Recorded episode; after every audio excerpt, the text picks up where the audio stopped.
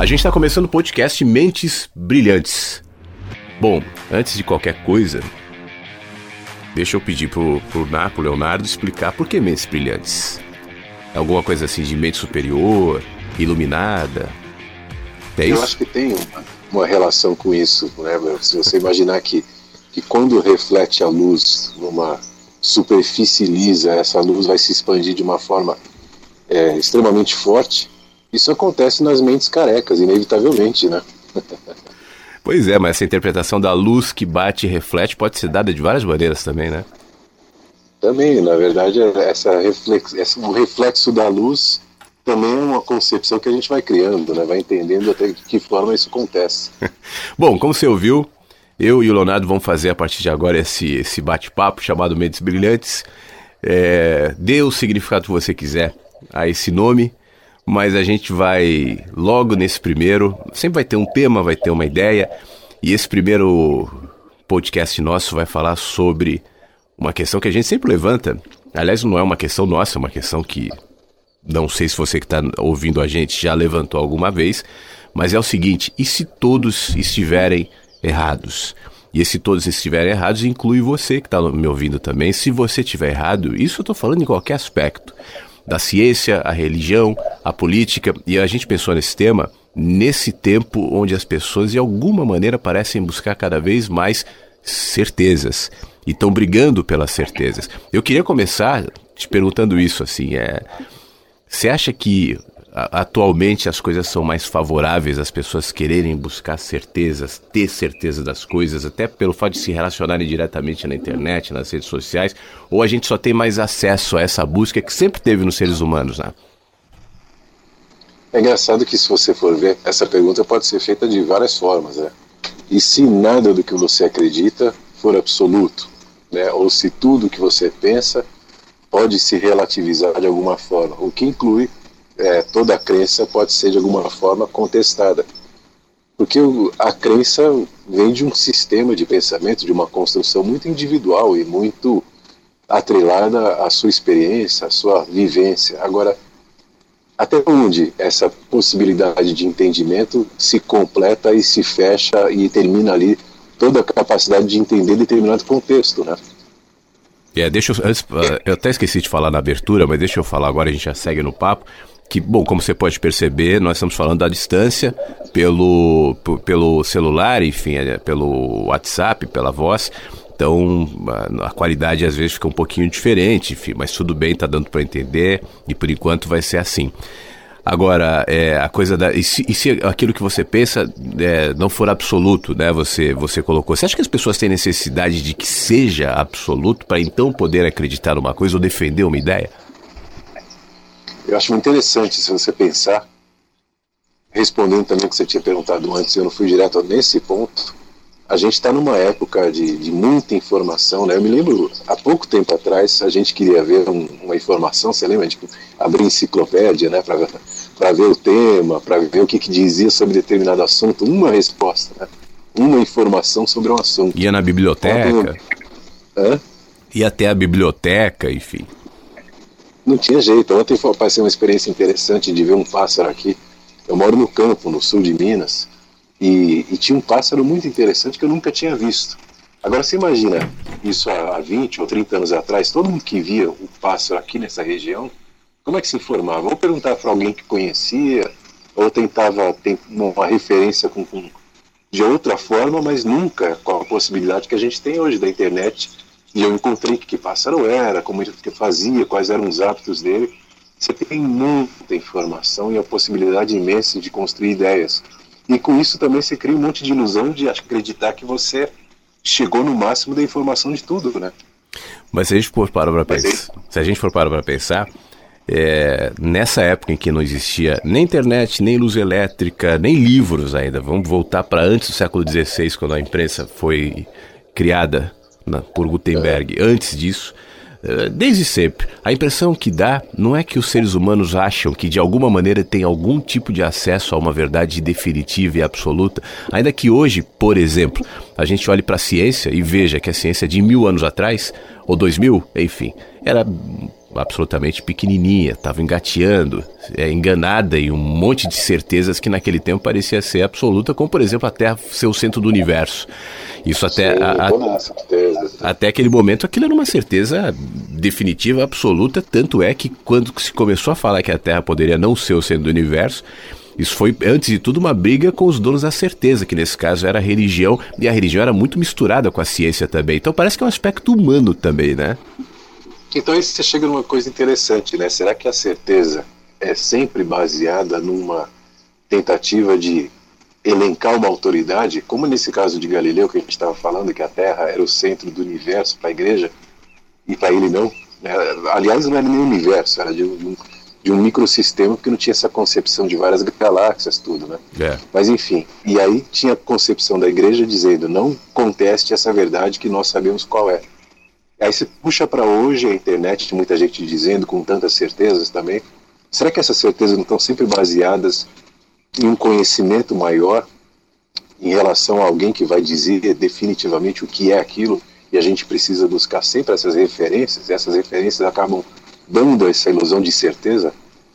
E talvez essa ilusão de, cer essa ilusão de certeza também não tenha a ver com um medo que o ser humano tem, uma na realidade não é nem medo, uma necessidade que o ser humano tem de tentar acreditar em que tipo de chão está pisando é, e, e, não admitir, por exemplo, que não sabe. Porque se, o, o que eu quero dizer é o seguinte: se a gente for parar para pensar, nós somos bichinhos, mais uma espécie, né? aqui na, na Terra são muitas espécies de bichos. Essa é outra certeza que o ser humano acaba alimentando, que nós somos os, o, a, a espécie mais evoluída. Eu não tenho muita certeza em relação ao fato de que a gente é a espécie mais evoluída. O fato da gente criar tecnologia e, e, gostar da nossa tecnologia não quer dizer que as abelhas não criem as próprias, ainda que a gente não saiba. Né? E os outros bichos, a gente não sabe que tipo de tecnologia existe dentro de uma colmeia ou dentro de um formigueiro. A gente olha de longe, assim como as formigas ou as abelhas devem olhar para a gente também não entender nada da nossa tecnologia. Isso, isso eu estou falando aqui, nesses bichinhos que povoam esse, esse, essa bola que está boiando no meio do nada. Aí você olha para o meio do nada, né, que é o, o, são os planetas, é o universo. A gente tem uma noção de que isso seja infinito, provavelmente é, e, e, o vazio que gera nesses bichinhos que não sabem por que chegaram aqui, não sabem quando vão embora, não sabem o que estão fazendo aqui. E aí a base também da filosofia, né? Onde, o que, que nós estamos fazendo aqui, de onde viemos, para onde vamos, da religião também. No fim das contas, essa necessidade de ter certeza não é uma tentativa de dar resposta a essa sede mais profunda, essa dúvida mais profunda do ser humano, que quando se olha de verdade fala: caramba, a gente é um bicho que está boiando no meio do nada, que a gente precisa de alguma coisa para se agarrar. Então, aí, aí você vai voltando e vai chegando num ponto em que você percebe que mesmo essa dúvida e essa necessidade de resposta também foi construída ao longo da, do, do pensamento humano para chegar em determinado objetivo, em determinado entendimento que ele achava que se, seria absoluto. Né? Então você não é nada, por não ser nada, você precisa de alguma coisa maior. Mas esse nada que eu não sou, ou o vermezinho, ou a bactéria, diante do, desse, da imensidão do universo, também é uma, uma construção do pensamento de uma referência humana, né? porque o bicho vive sem se preocupar com o que ele é ou deixa de ser, ou que posicionamento ele tem, qual tipo de, de objetivo e perspectiva ele está vivendo o dia a dia, né? Isso também foi uma construção humana direcionando o ser para uma tentativa de, de se engrandecer na medida em que ele conseguia entender que ele era pouco e esse pouco precisava de um mais, mas sempre referenciando. Se você não tivesse a comparação, essa medida do menos e do mais, o que, que a gente é, né? Agora, você não acha... Agora, você não acha... Opa, peraí que dá, dá uns retornos aqui. É, como é que você acha, na verdade, é, que isso se projeta no dia a dia? A gente está indo profundamente, voltando lá para trás, para questões existenciais, filosóficas dos seres humanos, talvez tentando identificar a natureza dessa dessa necessidade das respostas absolutas, prontas, definitivas. Mas isso está muito mais presente no cotidiano das pessoas que a gente pode imaginar. Não é só uma questão existencial, filosófica, da última resposta: Deus existe ou não existe.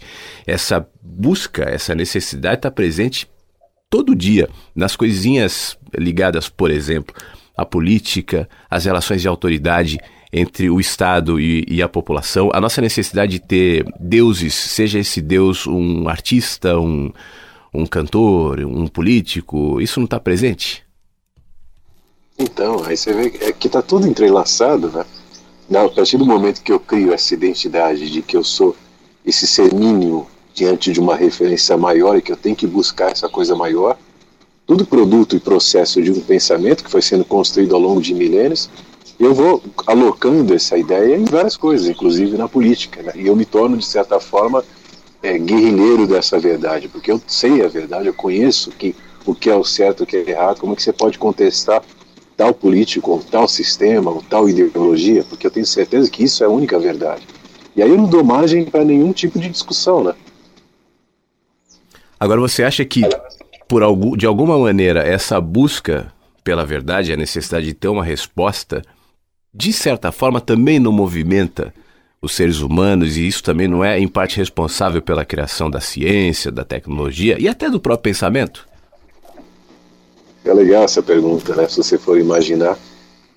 Aí, a partir desse ponto, você percebe que pega uma característica humana, que é essa construção de um pensamento cada vez mais estruturado, e é uma característica que passa a ser uma necessidade para até para a sobrevivência, né? que a gente vai construindo, vai formando tecnologias, entendimentos, confortos, usa essa parte que é necessária e aloca uma outra. Ou seja, você não conhece, você precisa de conhecimento, mas esse entendimento você não vai ter porque você não é essa figura superior a ponto de entender o que você precisa para sobreviver. E não necessariamente uma coisa metafísica, aí vai para esse caminho mais é, superficial, né, que é a questão da política, a questão da, da economia, a questão da religião ou de uma crença. Tem tantas histórias e tantas crenças que já foram propagadas pela falta de informação. Mas será que a crença também não é, quando eu me absolutizo em alguma crença, eu tenho certeza que isso é verdade incontestável, não é de certa forma também uma tentativa de, de me proteger e me abrigar diante de uma verdade que eu construo e não acho que ela pode ser questionável? Você sabe que às vezes eu tenho a sensação que a gente, de alguma maneira, não só os seres humanos, mas eu acho que é, com, usando a, as próprias percepções, os próprios sentidos, todos os bichos, de um inseto a um humano, a um macaco, a um pássaro, enfim, é, tem acesso a um tipo de. Eu vou usar a palavra transcendência, mas eu não estou querendo ligar essa palavra à espiritualidade, à metafísica, nada ligado a isso, mas transcendência pelo fato de estar tá além de si mesmo, para fora de si mesmo, perceber um mundo, perceber uma realidade, um universo que não se resume, não se limita a si próprio. Então, o bicho da seda vai fazer a sua seda, o grilo vai cantar, o ser humano vai produzir arte, e a arte não necessariamente a arte de consumo, a arte de venda, mas as primeiras ali nas cavernas, desenhando os bonequinhos ali na parede das cavernas, enfim. É, um, é por alguma razão um, um, tipo de percepção de transcendência que está presente nos animais de maneira geral. Isso porque eu não sei o que os vegetais necessariamente são e muito menos se há outros seres, enfim. De qualquer forma, esse sentimento de natural presente por alguma razão, e aqui eu não, não vou tentar explicar isso, é, é, é de alguma forma sequestrado, justamente para manipular e para criar nos seres humanos essa sensação agora de que encontraram. Eu acho que a religião se alimenta muito disso. A sua sede, Agostinho falava isso, a sua sede é a sede de Deus e essa sua sede só será saciada o dia que você encontrar a Deus. E aí vem os pacotes, as ofertas, enfim, de que Deus está aqui, nessa linguagem, nessa ética, nessa moral, nesse livro, nesse corpo de crenças, nessa doutrina, nessas regras. Seja o Deus metafísico ou seja os Deus laicos, né? os Deus da, da sociedade, os Deus da política, os Deus da, da religião. Mas isso não anula um, um uma condição que os bichos têm, que é justamente essa, essa busca, essa transcendência, que provavelmente não caiba em palavras, ou que provavelmente não tenha nenhuma linguagem que, que possa definir o que é esse tipo de coisa. Enfim, é, como é que a gente lida com isso, na sua opinião? Se por um lado a gente tem esse sentimento de transcendência, essa coisa mais profunda, que onde cabe o universo inteiro, por outro, a gente só tem palavras e ideias para tentar descrever isso. Ou acessar isso até, né? É, muita informação, muita resposta, a gente pode por vários caminhos. Um que eu observo, que eu acho o mais simples e que para mim serve para eu construir esse entendimento, é que talvez seja uma, uma característica biológica assim de todos os bichos, incluindo o bicho homem, é essa tentativa de evoluir o próprio estado.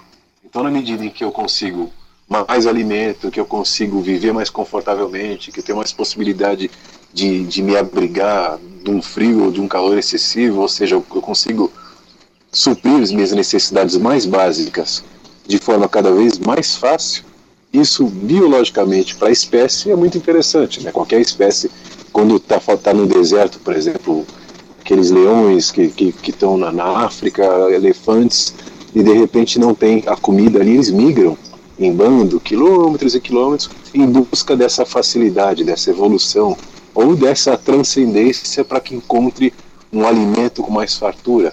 A gente está nesse processo também de sempre construir e, de uma certa forma, alcançar algumas necessidades de forma mais tranquila, né?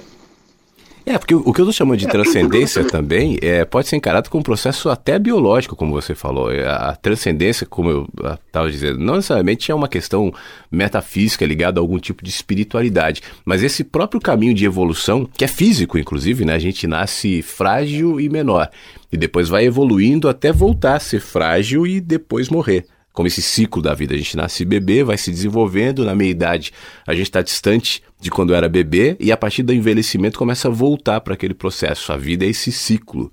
Né? Talvez isso, em última análise, represente alguma coisa e, e, e seja, como eu estava dizendo agora há pouco lá atrás, aquilo que fomenta né, todos os processos de evolução, seja o tecnológico, seja o biológico, seja o filosófico e seja o próprio religioso da humanidade. Talvez o problema não seja esse. O problema seja aprisionar esse tipo de anseio e tentar conectar ele a uma única explicação, a um único olhar. E aí eu volto para o tema desse nosso papo, né?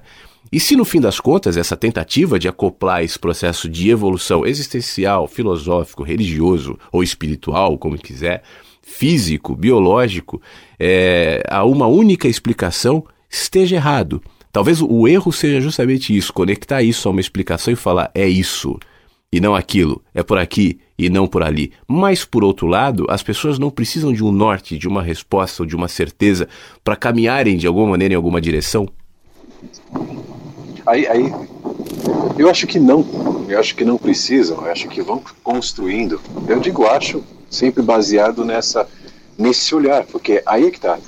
Toda todo achismo, toda opinião, toda certeza, toda crença é errada, no sentido de que, em parte, ela não, se, não pode se completar, ela nunca se torna absoluta, porque é só uma visão, é uma perspectiva. Né? Então, se você for olhar uma visão abrangente, a pequena visão pode ser errada no sentido que ela não pegou a totalidade do entendimento. Nesse sentido, a gente está sempre em parte errado ou parte certo nessa relativização de não conseguir entender que toda, toda construção que a gente promove no entendimento humano faz parte só do pensamento que você pode processar e não relativizar isso, é que de certa forma acaba entrando para essa crença absoluta, né? porque eu não consigo entender que o meu pensamento não é absoluto. Então, como é que eu posso ter uma crença absoluta? Mas por outro lado, a gente não consegue, a gente não consegue viver também como indivíduos sem que minimamente a gente tenha algum tipo de certeza. É, a certeza de que você é o Leonardo, a certeza de que você vive em Caldas, a certeza de certezas que a gente vai construindo ao longo do nosso caminho, ainda que essas certezas podem mudar. Talvez o problema não seja ter certeza, né? o problema talvez seja pensar que essa certeza é definitiva e absoluta, porque é, é como o chão né, que você está pisando.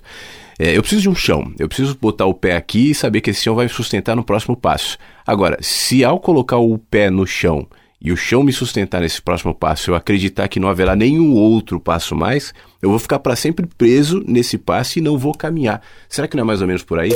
Eu acho que sim. Pode ser por aí uma das, das visões, uma das possíveis identificações. Mas aí a gente volta no ponto. Por que, que eu preciso dessa certeza absoluta?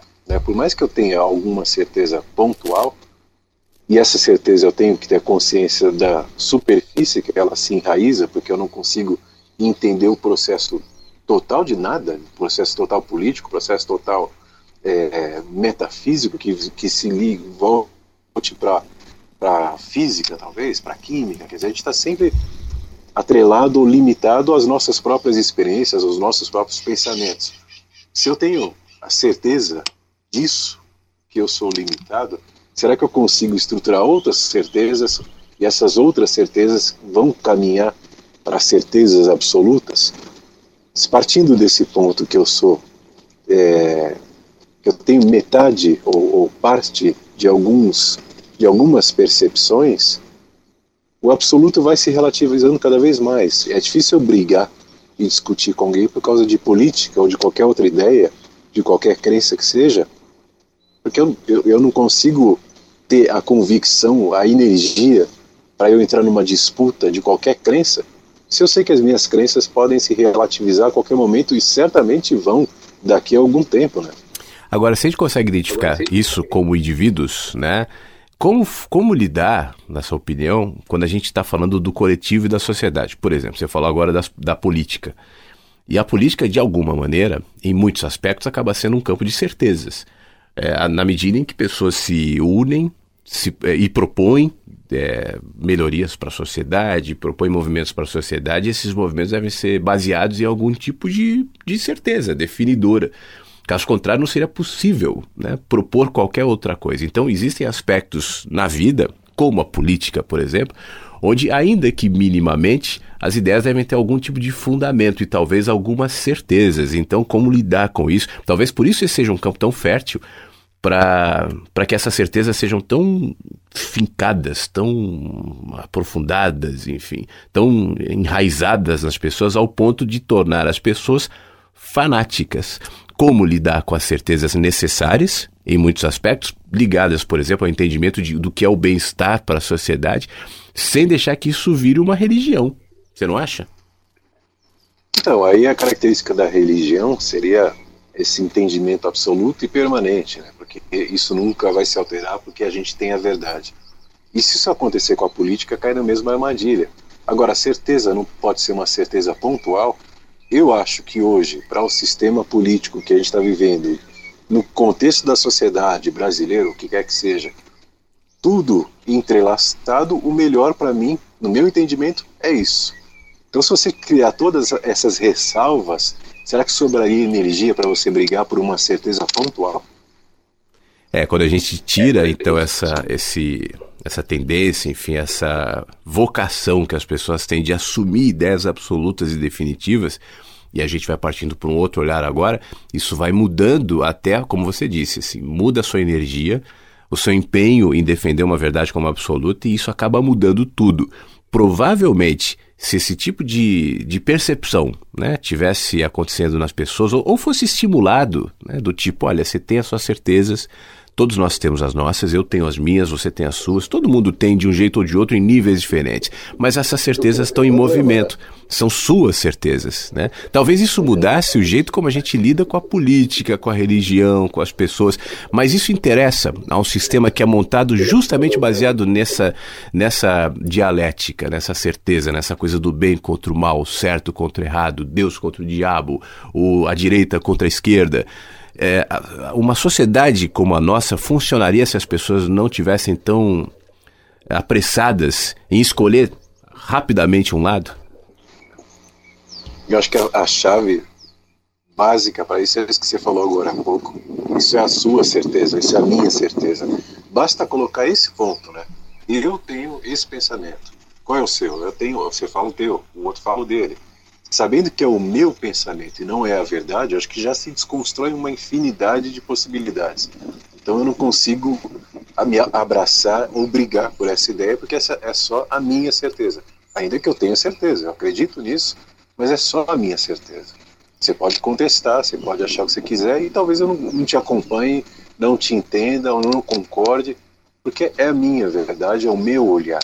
E aí tudo não tem muita, muita capacidade destrutiva se você relativiza dessa forma. Agora, que o sistema vai sendo criado e sempre foi assim, não é um privilégio atual, nessa base de medo, de recompensa, de, de você seguir uma cartilha do certo e a partir desse momento você cria, você ganha uma série de recompensas e merecimentos, toda a estrutura religiosa, metafísica, política, legal filosófica, até, né? Legal, né? Vai por isso, né? Sim, até a estrutura de leis, a, a estrutura toda legal, é feita em cima disso. Claro. Você sabe que eu. Não questione a lei, né? Sim, as autoridades, né? Uhum. Eu tenho uma imagem que eu costumo dar em relação a essa história das certezas, das verdades, é o seguinte: eu, eu pessoalmente, eu acredito que exista uma verdade absoluta. É, porque eu acho que no fim das contas, a ciência, por exemplo, ela se move baseado nessa coisa. Deve ter uma verdade, porque senão não, não faria sentido eu fazer cálculos imaginar que os cálculos se reproduzirão, encontrar fórmulas e imaginar que essas fórmulas me levarão a algum lugar.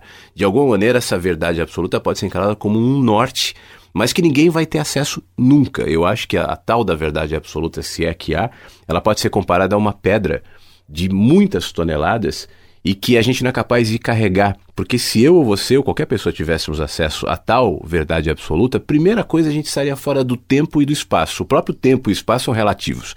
Então, se, se, a, gente, se a gente vai adotar o absoluto, né, o, eu preciso sair do tempo. E a minha cabeça não funciona fora do tempo. Eu preciso do passado, do presente, do futuro. Eu me vejo no passado, no presente e futuro, eu não consigo me ver fora do tempo. Mas é engraçado que dentro da gente existe uma dimensão que vive fora do tempo. Eu, eu quando vejo uma pessoa muito velhinha, e, e, essa pessoa às vezes dá sinais de que dentro dela ou dele, enfim, existe ainda uma criancinha. Aquele bebê que aquela pessoa foi, aquela criança que aquela pessoa foi, está presente de alguma maneira lá dentro. E quando a gente vai ficando mais velho, isso vai ficando muito claro assim. Dentro da gente, os tempos, as percepções, as sensações, isso tudo se mistura. Apesar do corpo estar tá no tempo, o físico está no tempo, ele envelhece. Então, se eu tivesse acesso a tal da verdade absoluta, eu não seria minimamente funcional, porque eu não saberia lidar com as pessoas dentro das leis, dos códigos, das regras, da ética, que é necessária porque a gente vive numa sociedade de pessoas que têm interesses diferentes, olhares diferentes, é, é, criações diferentes, enfim. Eu não posso esperar de alguém que vive na, em Nova York, por exemplo, ter a mesma percepção e as mesmas demandas e necessidades do que alguém que vive aí, por exemplo, em Caldas, no meio da montanha. São percepções diferentes do mundo. Então a gente precisa criar códigos. Né, que vai intermediando essas relações, mas na medida que a, a sociedade vai evoluindo, os códigos também vão mudando. Então eu não sei, às vezes me dá a impressão de que isso pode ser muito importante para a gente perceber é, como as nossas certezas são frágeis. Né? Ela é só um, um. Eu falei da pedra de toneladas, ela é só uma lasca dessa pedra de toneladas. E todo mundo tem acesso a pequenas lascas dessa pedra de toneladas. A lasca que eu tenho da pedra, ela é um pedaço desse absoluto ou dessa verdade, mas ela não é a verdade. Talvez ela se torne mais verdade se ela for se conectando com a sua lasca, com a lasca do outro, com a lasca do outro, e a gente vai juntando parte dessa pedra. O que, que você acha? Será que a pedra, essa pedra também não é exatamente uma pedra, né? Foi uma concepção que a gente fez. É, eu tô, tô, é uma linguagem. da pedra, né? A estrutura atômica da pedra, você vai encontrar uma série de elementos, uma série de verdades que eu não tenho acesso, né? Por isso, que, por isso essa pedra é uma coisa imensa que eu não consigo suportar, porque a quantidade de informações que ela carrega é uma coisa imensa para minha capacidade de entendimento. Agora, e se não for necessariamente uma verdade, um absoluto, existe esse absoluto, for vários, uma, uma série de absolutos, uma série de estruturas, uma série de verdades, e nenhuma delas eu tenho acesso à totalidade. Quer dizer, eu consigo acessar parte de cada processinho, ou uma parte muito ínfima de cada processinho. Mas se as verdades forem muitas, entrelaçadas em um sistema, um emaranhado de de informações que, para que eu tenha acesso a isso, eu precisaria reconstruir toda a configuração do pensamento, coisa que não é possível diante da nossa imensidão ou da nossa pequenez diante dessa imensidão.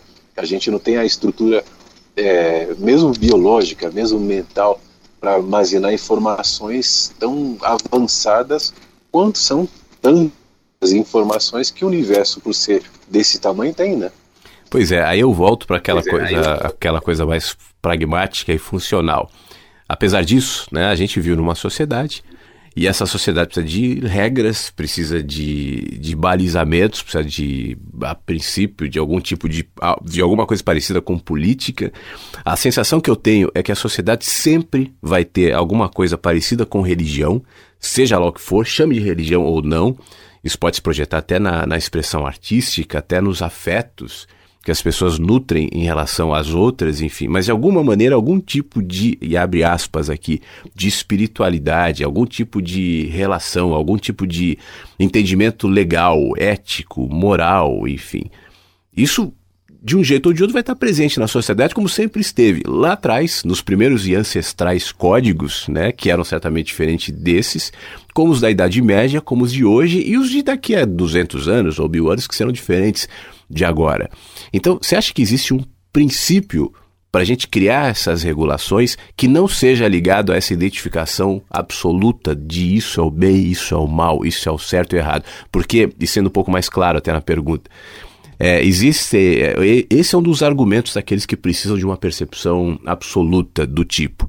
Se você continuar viajando como vocês, mentes brilhantes, estão, é, não vai se criar uma sociedade com regras, com leis, com éticas, tudo vai ser relativizado. Então você pode matar, então você pode roubar, você pode qualquer coisa porque o ser humano pode tudo.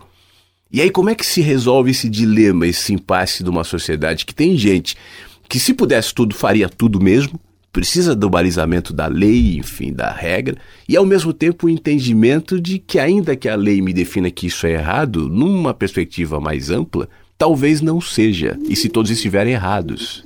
Como é que a gente lida com isso? Como você fica falando, e eu tô, tô imaginando assim, como o ser humano se desequilibrou, né? Ah, então se eu não tenho lei, então posso tudo, posso matar, posso fazer o que eu quiser. Você não pensaria uma, uma, um pensamento desse, uma atitude dessa, em qualquer uma das outras milhares de espécies, né? Todas cumprem um certo cronograma, todos têm uma certa linha de, de, de ação, de reação. O ser humano tem essa infantilidade de achar que se ele não tem umas regras que sejam acima dele e, e, façam com que ele esteja achatado diante desses pensamentos, então ele pode tudo. É a criança que, quando o pai libera, ele está tranquilo e liberado para fazer a festa que quiser, ir para onde quiser. É sempre aquela exposição, aquela revelação de uma coisa que está ali enraizada e conformada, né? Essa possibilidade de, de, de expandir, de entender cada vez mais, eu cerceei lá atrás por essa crença absoluta. Eu podia ter achado que era uma crença pontual e, esse, e essa pontualidade pode ser para uma hora, pode ser para um dia, pode ser para um mês, eu não sei quando ela vai se desconstruir. Eu sei que ela é pontual.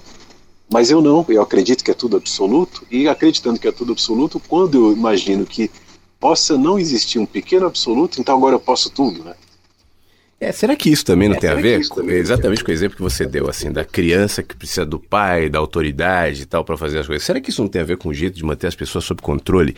Porque o impedimento de, de, enxergar de maneira mais ampla, né, necessariamente vai fazer com que as pessoas permaneçam para sempre numa espécie de infantilidade, onde as regras e as leis são mais duras. Quando a gente é criança, a gente precisa de, um, de uma autoridade, ou de uma regra, ou de uma lei um pouco mais direta e dura, é, justamente para que a criança vá encontrando seu caminho. Agora, se o pai ou a mãe não forem dando a liberdade para a criança fazer os seus próprios erros, inclusive, caminho, questões, ela vai se tornar para ser uma pessoa dependente dos pais. Tem pais que gostam dessa dependência e alimentam até na idade adulta nos filhos essa infantilidade, essa fragilidade que não vem justamente por conta da, da tentativa de evitar os erros, os descaminhos. Será que a sociedade também não é conduzida dessa maneira? Porque senão não precisaria do padre, não precisaria do pastor, não precisaria do político, não precisaria da autoridade dos policiais, os exércitos seriam é, questionados, o sentimento de patriotismo seria relativizado, enfim, a sociedade viraria de cabeça para baixo. Você acha que, em parte, não é por isso que a gente, desde cedo, acaba é, vivendo nesse estreitamento, assim, nesse olhar de que tem que ser isso e não pode ser de outra maneira, caso contrário, a sociedade se torna inviável? Então, eu tenho certeza que sim. Certeza até agora. Pode ser que daqui a dois minutos a gente conversando já mudou essa certeza, mas por enquanto eu acredito que essa infantilidade é um reflexo de um achatamento milenar que foi levando de geração para geração, sempre ensinando que você é essa figura miserável, pecadora, ínfima, não consegue achar nada, mas tem alguém que pode te ajudar. E aí eu vou criar hierarquias e autoridades para que eu possa me situar diante de qualquer vivência. Eu, eu, vou crescer sempre nessa perspectiva. Eu preciso de, de autoridades, eu preciso, o mundo precisa existir uma hierarquia, porque eu sozinho eu sou muito pequeno. Por mais que seja uma realidade, né? Uhum. Diante da imensidão do universo, a gente é extremamente pequeno. Mas qual referência a gente tem para dizer que alguma coisa seja mais do que isso? A não ser o próprio pensamento construído em milhares de anos e dizendo isso a todo momento. Porque se essa, essa construção de entendimento referencial, que eu sou pequeno, que eu sou grande, também é uma característica exclusivamente humana, né? A princípio, né? A não, princípio. não sei como é que é com os outros também, né? Você vê nas reações. Bom, né? a gente vê, a gente vê até entre os mamíferos, os animais, tem o que manda e não manda, tem o macho alfa, tem o líder, enfim, isso também é uma, é uma dimensão nas relações, né? Então, mas será que não é uma coisa muito específica? A gente volta para essa coisa pontual, né? Não é naquele momento o animal, vamos dizer, o, o líder ali é o mais forte para aquele tipo de atitude, para aquele tipo de ação, ou é o mais experiente e até ali se segue. Mas aquilo se absolutiza depois numa sacralidade permanente, que aquele animal é o que soube conduzir e vão fazer altares em torno daquele animal que soube naquele momento liderar. Se a gente vai viajar nós dois e eu conheço o caminho e você não, então você me segue. Mas significa que eu sou superior a você por você me seguir nesse momento? É, talvez seja uma, uma é, condição uma... animal e biológica que nós temos, até no instinto de sobrevivência, de seguir o líder, né? Eu acho que o, o seguir o líder talvez seja parte dessa resposta dos seres humanos e, de, como você disse, alguém sabe o caminho, outro não. Um é mais forte, outro não. Um tem alguma habilidade que o outro não tem. Então isso acho que vai gerando na gente esse instinto de sobrevivência que faz com que a gente siga uns e não outros. Agora, o problema é você pegar esse, isso que é um instinto de sobrevivência e transformar isso em algo é, metafísico ou sacro, né? E aí a gente vai ele elegendo os nossos deuses, os nossos ídolos, enfim. É, eu, você sabe que eu tenho uma imagem da, do macro que se projeta no micro, que é o seguinte. A gente não. Essas questões que a gente está levantando, óbvio que a gente sabe que isso não tem fim, né? Isso sempre vai caber mais uma ideia, um pensamento, uma dúvida, uma mudança, enfim, como a gente tem dito, não há um teto para o pensamento. É, e quanto mais eu me coloco em fazer perguntas, né? mais dúvidas até eu vou tendo, ainda que as perguntas respondam algumas dúvidas, mas as dúvidas respondidas vão gerar outras perguntas. Esse é o próprio movimento da ciência. Ela responde uma dúvida, um cálculo, uma fórmula, chega ali a uma conclusão, mas isso vai levar a outras e outras e outras, e por isso que a ciência não termina. É diferente da religião. A religião é uma tentativa absoluta de dar uma resposta. A religião convive com muita dificuldade com as dúvidas, porque é justamente para encontrar essa resposta que as pessoas buscam a religião. E é por isso que durante tantos milênios a grande maioria das religiões, mas vamos olhar para o cristianismo, por exemplo, tenta adaptar aquela resposta absoluta e definitiva que o cristianismo deu mas as necessidades das eras, dos tempos, dos povos. Quantos cristianismos existem no Brasil hoje, no mundo hoje? Quantos cristianismos existiram? Né, na, na, na, sociedade desde a época dos, dos judeus ou dos palestinos lá atrás para hoje e foram se adaptando. E como esses cristianismos, por exemplo, são absolutamente diferentes. O cristianismo do Edir Macedo ou o cristianismo do Papa Francisco são quase antagônicos e os dois se chamam de, de cristianismo. Então as pessoas sempre vão buscando essa, essa tentativa de, de resposta porque elas vivem ainda numa infância. Voltando, eu falava do macro e do micro. Os macros não, não, não, não, não se definirão, os macros são absolutos, mas de alguma maneira eles se projetam nas micro-relações. Então, por exemplo, se a gente não tem condições de analisar por completo a humanidade, a sociedade, todos os movimentos históricos que nos levaram a chegar ao ponto onde estamos hoje, ainda que a história vá minimamente pontuando e mostrando aqui ou ali, a gente pode tentar entender esse processo evolutivo da humanidade no indivíduo. E o indivíduo passa justamente por esses processos que a gente há pouco dizia. Nasce frágil, dependente em tudo, é, precisa do pai e da mãe, tem ali a sua relação de cuidadores ou de autoridade dos pais, e na medida em que vai se desenvolvendo, vai deixando, vai, vai mudando na realidade essa relação. A relação sempre vai existir, mas vai deixar de ser uma relação de dependência absoluta até chegar a um ponto, muitas vezes, onde são os pais cuidados pelos filhos. É uma troca. Né? Os pais cuidaram dos filhos em determinado momento e um dia provavelmente serão cuidados pelos filhos. Será que olhando sob essa perspectiva, a gente como humanidade não está ainda muito engateando, ainda muito dependentes, ainda muito frágeis e desesperadamente na tentativa de encontrar um pai. E aí a gente busca o pai Deus, a gente busca o pai Bolsonaro, a gente busca o pai Lula, a gente busca o pai qualquer, os tantos pais que se oferecem na humanidade. Será que a gente ainda não está engatinhando? E um dia a gente vai chegar a essa consciência onde não seremos tão dependentes de pais? Então, essa é uma certeza que nem pontualmente eu tenho, que a gente um dia chegaria nesse entendimento. Eu não sei. É, é provável que, que outros entendimentos venham, mas quais? Eu, eu vejo como uma referência. A gente vai criando essa dependência absoluta, e essa dependência absoluta de, de autoridades, de, de, líderes que nos ensinem, quer seja o pai, ou o político, ou o médico, de repente, isso não significa que essa, que essa dependência tem que se tornar crença. Né? Se eu tenho uma doença e vou ao médico, ele me diz o que é essa doença, eu posso acreditar e ter certeza que ele tem coerência e está falando uma, uma realidade. Agora, isso significa que eu vou me tornar um seguidor desse médico em todos os aspectos? Talvez a, a nossa capacidade seja tão limitada que a gente encontra um referencial que realmente tem um valor, que realmente tem um, uma, possibilidade de amplificar o meu olhar e eu acredito naquilo, diante da certeza que eu tenho hoje. Agora, essa certeza não pode ser baseada só naquilo, como no exemplo que a gente estava falando antes, da gente ir com alguém que conhece o caminho e seguir. Ele só indica o caminho, não significa que ele sabe mostrar toda a vida. Porque outros aspectos da vida, quando a gente chegar num caminho, talvez eu conheça um restaurante melhor que ele que tem ali no lugar e a gente possa comer melhor, coisa que ele não sabia, eu pude apresentar.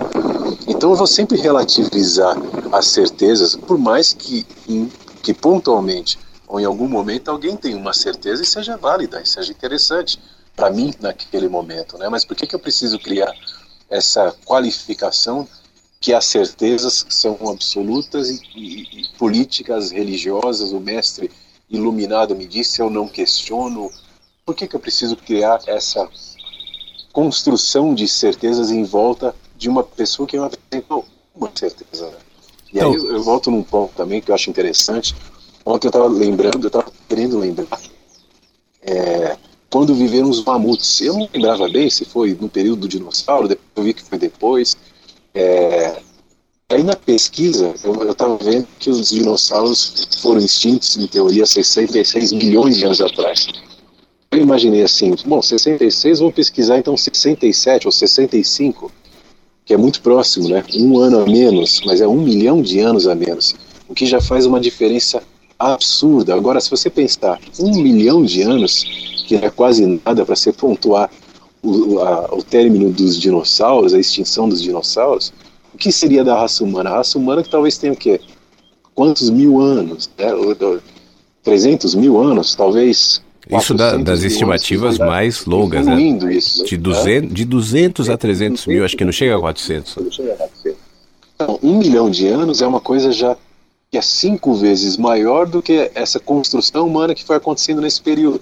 Agora, como a gente, sendo uma raça tão é, nova, tão nascida há pouquíssimo tempo diante da perspectiva da Terra, do tempo da Terra, e a nossa cultura é mais nova ainda, é muito mais recente, como posso, com esses entendimentos, construir absolutos?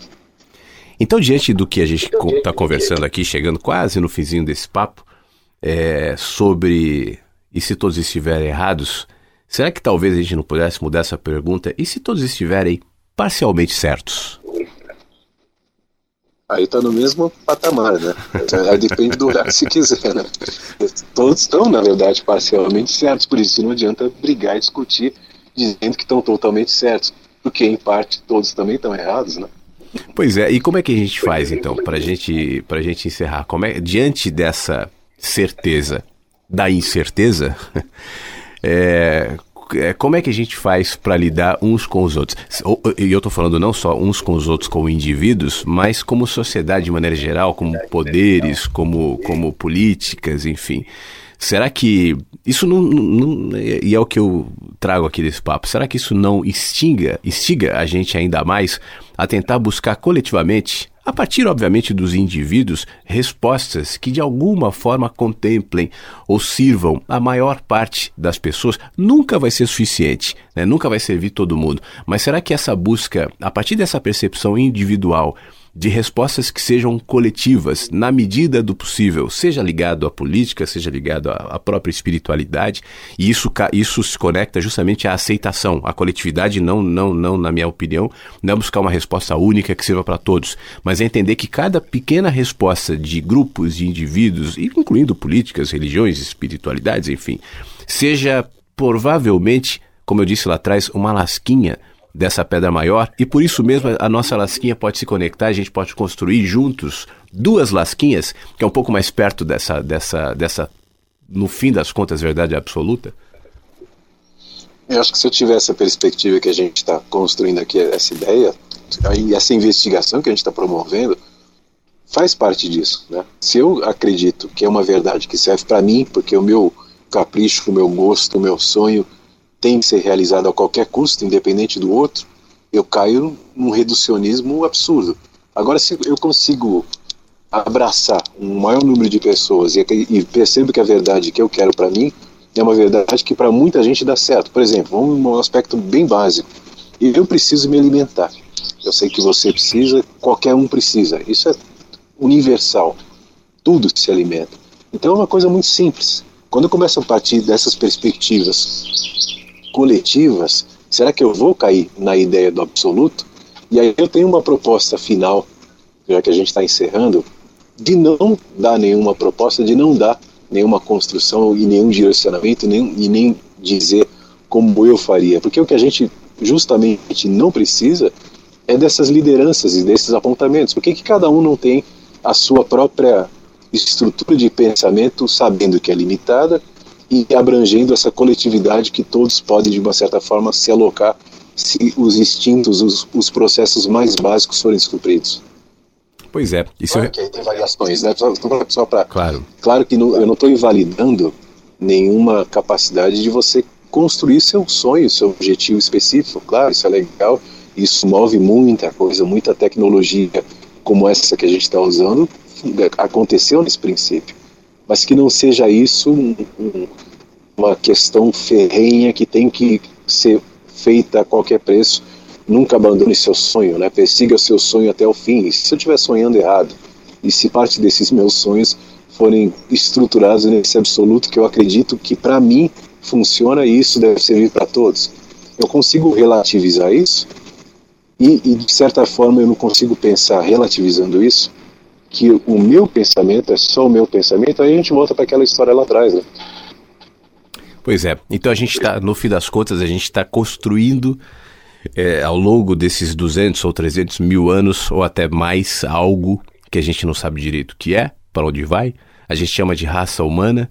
As ideias, os pensamentos, as filosofias, a ciência, a religião, a somatória dos indivíduos que foram construindo os seus olhares e que talvez, no fim das contas, ou não, isso nos leve a algum lugar. Enquanto a gente vai investigando, como você disse, para onde isso nos levará, né? O bom é a gente, no nosso caminho, como eu disse lá atrás, saber que nesse momento em que eu dou esse passo, o chão está ali e o ponto onde eu piso naquele instante pode ser encarado como uma verdade absoluta do instante.